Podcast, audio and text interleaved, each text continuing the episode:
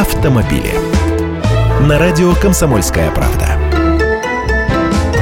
Здравствуйте, я Андрей Гречаник. Появилась новая причина для подорожания машин. Утилизационный сбор могут повысить на 20-25%, чтобы пополнить бюджет и поддержать отечественных автопроизводителей. Падение рубля привело к снижению доли утилизационного сбора в таможенной стоимости автомобиля с 10-15% пару лет назад до нынешних 2-7%.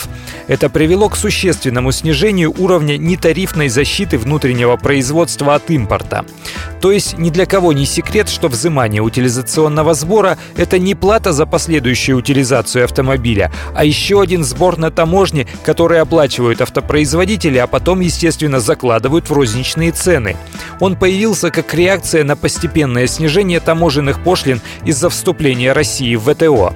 Поначалу от него были освобождены отечественные автопроизводители, но с 1 января прошлого года и их обязали платить утилизационный сбор, уравняв с иностранными автозаводами. Базовая ставка утилизационного сбора на легковушку сейчас 20 тысяч рублей, а сумма его меняется в зависимости от объема двигателя. Например, за автомобиль с мотором от 1 до 2 литров платится взнос с коэффициентом 1,34, то есть 27 тысяч рублей.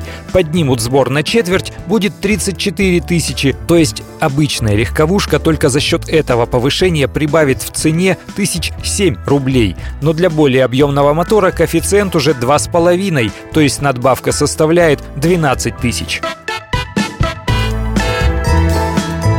Автомобили.